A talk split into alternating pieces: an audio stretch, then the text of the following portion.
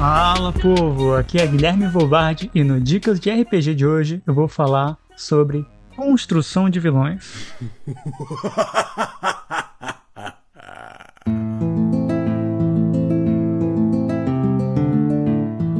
O Dicas de RPG é um oferecimento da Bardos Shop, bardosshop.com.br.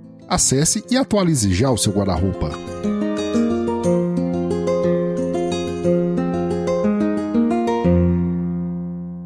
O seu vilão, ele tem história?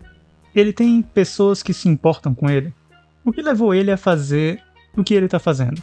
Existem dois tipos gerais de personagens de fantasia, e a maneira mais fácil de exemplificar isso é utilizando dois universos muito consumidos pela cultura nerd: Senhor dos Anéis e Game of Thrones.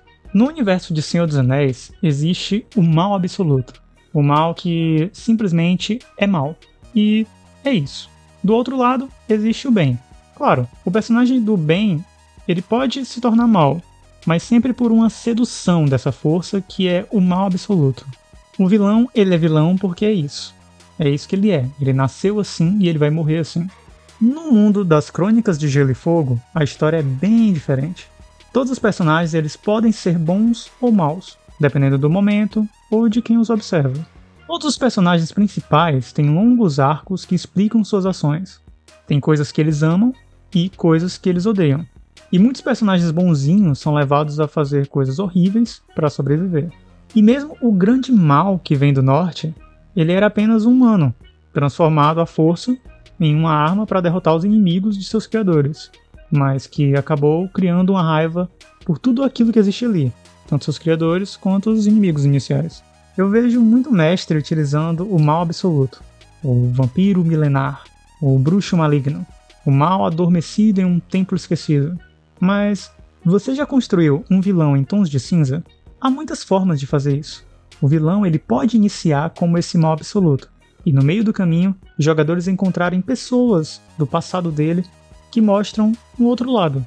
Histórias de um antigo herói que desapareceu em uma última missão podem ser pistas que na verdade ele é o atual vilão, que por algum motivo voltou-se contra o seu povo. Ou pode ser que o vilão ele ainda nem exista, e os jogadores vejam ele se formando bem na sua frente. A cidade foi atacada, mas só os jogadores estavam lá. Eles fizeram tudo o que podiam, mas não foi o suficiente. Quem sabe o rapaz que perdeu sua esposa, seus filhos, ele pode ficar frustrado porque o reino não os defendeu. E então ele acaba achando poderes malignos que ele utiliza para se vingar do rei. Um bom vilão ele deixa os jogadores ávidos a derrotá-lo ou até mesmo a trazê-lo de volta para o caminho certo é algo que empolga muito os jogadores. Ou, quem sabe, o vilão pode até mesmo ele ter um argumento tão bom que os jogadores é que acabam voltando para o lado dele. Bem, eu espero que eu tenha ajudado de alguma forma e agora eu passo o dado para o próximo mestre.